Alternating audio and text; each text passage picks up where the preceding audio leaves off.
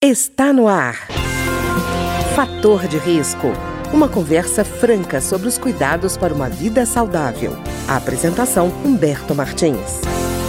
Olá, no programa de hoje nós vamos conversar sobre os mitos que existem com relação à neurologia. E para conversar conosco sobre esse tema está aqui o Dr. Pedro Renato de Paula Brandão, neurologista do Departamento Médico da Câmara dos Deputados. Doutor Pedro, tudo bem? Tudo bom, Humberto, contigo. Tudo tranquilo. Doutor Pedro, primeira pergunta que a gente sempre faz, porque eu acho que todo mundo já ouviu muito essa história. É verdade que a gente usa só 10% da capacidade do cérebro? É, esse é um mito muito popular, né? A gente vê isso na internet, no WhatsApp, no Facebook, todo mundo fala muito, né? Mas acho que é um dos clássicos dos mitos, exatamente porque é errado, né? Eu acho que talvez o motivo seja porque nossa espécie, o Homo sapiens, queria acreditar que a gente tinha algum tipo de habilidade oculta que a gente poderia fazer aparecer se a gente treinasse o suficiente, né? E na verdade essa é uma frase usada muito por grupos que trabalham com motivação, né? Mas não é verdade, né? Na verdade, o cérebro, ele trabalha incessantemente, 24 horas por dia, inclusive durante o sono, né? Por isso que eu falo, o sono é um processo ativo que envolve várias coisas acontecendo no cérebro, né? O cérebro é o órgão que mais recebe sangue do coração, mais recebe débito cardíaco, é o órgão que mais gasta energia do corpo. Apesar dele ter só uns 3% do peso corporal, que é um quilo e meio mais ou menos, ele recebe 20% do débito cardíaco, desse sangue que vem do coração. Então ele não existe essa história que a gente usa somente 10% do cérebro, né? Quer dizer, gastar toda essa energia para usar só 10% do cérebro fica até estranho de explicar, né? Com certeza. E doutor Pedro, e o tamanho do cérebro? Essa aí é outra história também complicada. Por exemplo, cérebro maior é mais capaz, por exemplo, de realizar tarefas ou é sinônimo de maior inteligência? Não necessariamente, né? Nesse caso, o tamanho também não é documento. A gente pode brincar dizendo que é mais importante ter as rugas no cérebro, né?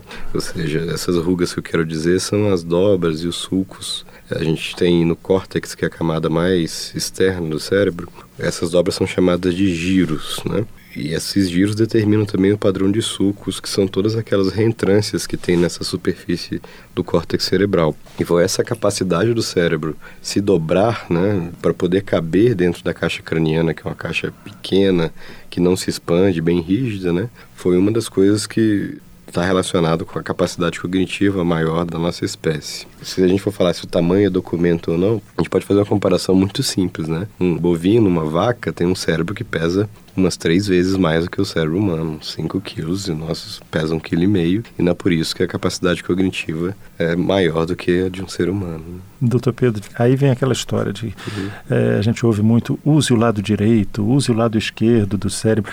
O lado direito e esquerdo tem realmente funções diferentes? Existem diferenças em algumas funções cerebrais em áreas que a gente chamaria de homólogas. Né? Homólogas são aquelas áreas que representam o mesmo local nos dois lados. Por exemplo, o lobo frontal direito e o lobo frontal esquerdo são homólogos. Né? O exemplo clássico de uma função que é diferenciada entre os dois lados é a função da linguagem. Então, por exemplo, os circuitos que se usa para emitir e para compreender a fala na maior parte das pessoas se encontra no hemisfério esquerdo.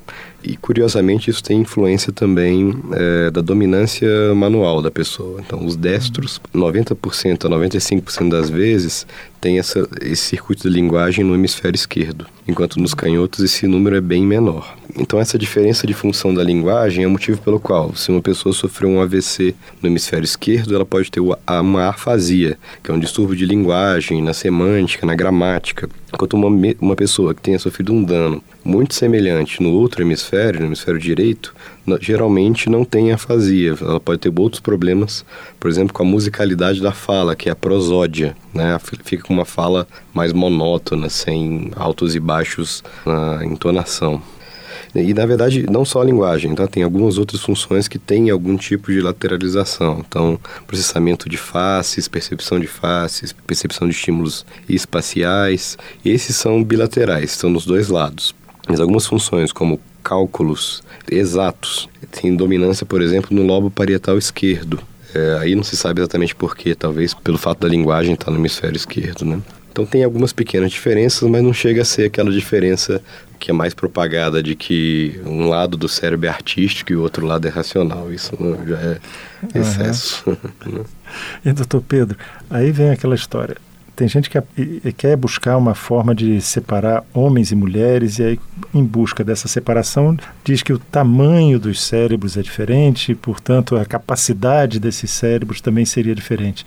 É isso mesmo? Não é muito fácil responder a respeito dessa neurobiologia e dessa questão da diferença dos cérebros do homem e da mulher, né? Vários estudos tentaram, com milhares de pessoas, estudos de neuroimagem, tentaram mostrar se existia alguma, algum tipo de diferença né, entre os gêneros. Na prática, essas diferenças são muito sutis e elas não influenciam de forma alguma as capacidades cognitivas. Então, alguns estudos mostraram diferenças em algumas estruturas relacionadas à memória, como o hipocampo, ou aos circuitos motores ou do comportamento, que está, por exemplo, no núcleo caudado, que é o núcleo da base. Mas essas diferenças são pequenas e a interpretação dessas diferenças é bastante complexa. E na prática há muita variabilidade entre os indivíduos de ambos os sexos. Né? Quer dizer, não vai ser por aí que vai se dizer que homem e mulher é melhor ou pior do que o hum, outro no não, sexo, né? De forma. E doutor Pedro, e quando eu aprendi no primário ainda, eu lembro que era assim: olha, o cérebro não se renova de jeito nenhum, as células com que você nasce, você vai morrer com elas, o máximo que vai acontecer durante a sua vida é perder.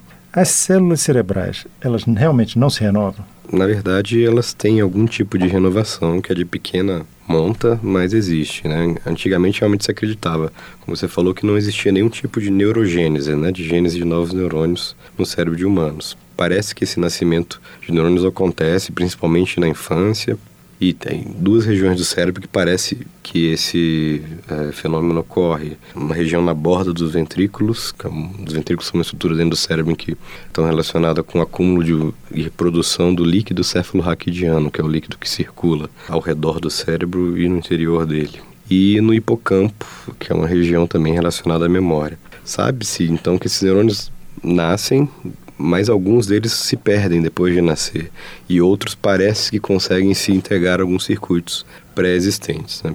Na verdade, o qual o impacto desse nascimento de novos neurônios sobre funções cognitivas isso também é incerto, tá? Qual é a magnitude disso também é muito pequena. Se você comparar com as células que se renovam na pele ou no fígado, é muito menos, né?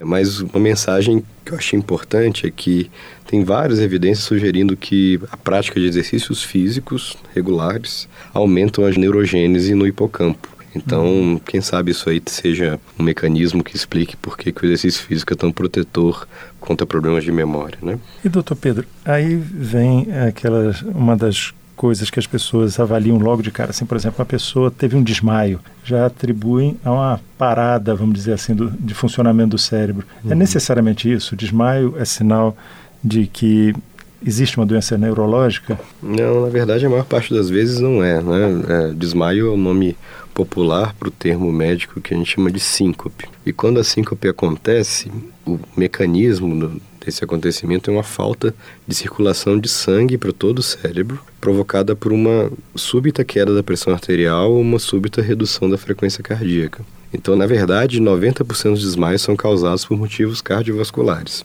E a mais frequente desse motivo é a síncope vasovagal, que é uma reação aumentada do sistema nervoso autonômico. Apesar disso, muita gente confunde desmaio e crise epilética. A crise epilética, sim, é um, é um fenômeno provocado por anormalidades elétricas no cérebro. Só que a, a, forma como ela acontece, a perda de consciência, é bem diferente entre a síncope e a crise epilética. Doutor Pedro, aí vem outra noção que se tem comumente de que, por exemplo, quando se fala de demência, automaticamente as pessoas já imaginam que está se falando de uma pessoa idosa.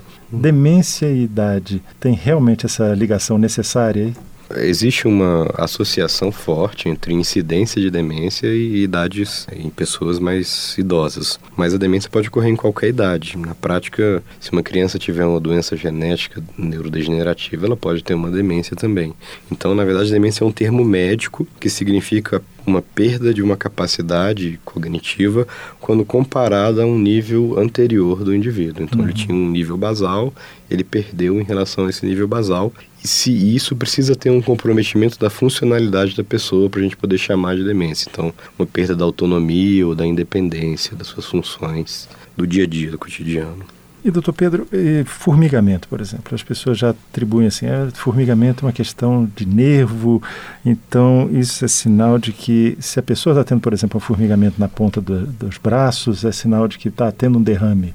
Existe essa ligação? Nem sempre, né? Na verdade, é, formigamento, que seria o nome popular para o termo médico chamado parestesia, ele representa, por definição, sensações na pele subjetivas, sensações cutâneas, né? Por exemplo, sensação de frio, de calor ou de comichão, né? Que ocorre, em geral, espontaneamente, né? Você não está estimulando aquela região, ele ocorre sem estar tá vendo estimulação. Isso pode ocorrer em doenças que causem lesão em qualquer ponto do sistema nervoso. Então, por exemplo, nos nervos periféricos, nas raízes nervosas espinhais, na medula, no cérebro e até mesmo em estados de grande ansiedade podem provocar esses sintomas. Né? E, doutor Pedro, paralisia muscular na face, ela é sempre sinal de problema neurológico? Paralisia facial é um motivo frequente né, de, de consulta neurologista. Né? Ela pode ocorrer por várias causas, mas as duas, vamos falar assim, que estão entre as mais comuns, são a paralisia de Bell, que é uma lesão que ocorre no próprio nervo facial. Geralmente na paralisia de Bell está envolvido tanto o andar superior quanto o inferior da face. Então, uhum. o pessoal além de ter dificuldade de sorrir, tem dificuldade de fechar o olho ou de levantar a sobrancelha. Enquanto no acidente vascular cerebral, geralmente, tá, isso não é uma regra, mas geralmente a, a parte inferior da face é que está envolvida somente, sem envolver a região superior.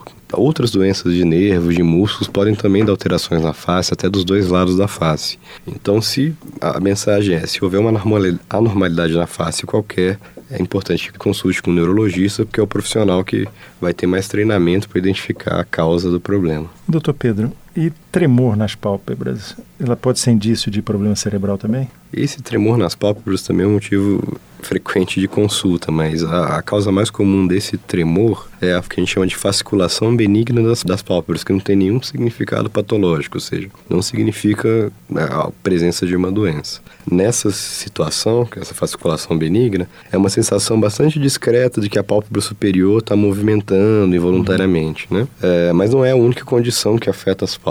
Então, por exemplo, a gente tem condições que fazem as pálpebras fecharem voluntariamente, como o blefaroespasmo, que é uma distonia, uma doença neurológica. E o espasmo hemifacial também, que é um espasmo em um dos lados da face, né? Nesses casos aí já merece uma consulta neurologista para receber o tratamento, né? E doutor Pedro, aí vem aquela história do esquecimento. Aí a hum. pessoa fala assim, nossa, eu tenho andado tão esquecido, eu acho que eu estou entrando num processo de demência. Uhum. Isso é necessariamente uma relação de causa e efeito? Com certeza não. Na maior, na maior parte das vezes, esquecimento é um fenômeno extremamente comum populacionalmente, né? A gente só se preocupa do esquecimento ser causa ou ser um início de um quadro de uma demência, tipo um Alzheimer, se essa perda de memória for lenta, gradualmente progressiva e causar prejuízos funcionais. O que, que eu quero dizer com isso? Então, o sujeito antes conseguia administrar suas finanças e não consegue mais, conseguia manipular ou é, utilizar determinados equipamentos complexos e não consegue mais usar, não consegue fazer compras sem errar, aí isso sim provavelmente já representa alguma doença degenerativa. A queixa mais comum que a gente encontra no consultório, ah, estou esquecendo nomes de pessoas, o nome de objetos. Esqueci o que eu ia. Eu estava na cozinha, fui me deslocar para o quarto e esqueci o que, que eu fui fazer no quarto. Tive que voltar para a cozinha para lembrar. Isso não representa nenhuma doença neurológica, não. Ah, tá certo. É, essa é bastante comum, né? Tem gente que esquece a chave, bate a porta. Uhum. Quer dizer, não é sinal de que está tendo problema neurológico. Não, não significa Alzheimer, não, nesse ponto. Né? Uhum. Tá ótimo. Eu queria agradecer então ao Dr. Pedro Renato de Paula Brandão, que é neurologista do Departamento Médico da Câmara dos Deputados e conversou conosco hoje sobre alguns mitos da neurologia. Dr. Pedro, muito obrigado. Que agradeço mesmo. O programa de hoje teve trabalhos técnicos de Ricardo Coelho. Se você tem alguma sugestão de tema ou comentário sobre o programa de hoje, basta enviar uma mensagem para o endereço eletrônico programa fator de risco, tudo junto, arroba gmail.com. Até o nosso próximo encontro. Fator de risco um programa com dicas para melhorar a saúde. Uma produção da Rádio Câmara, transmitida por emissoras parceiras de todo o Brasil.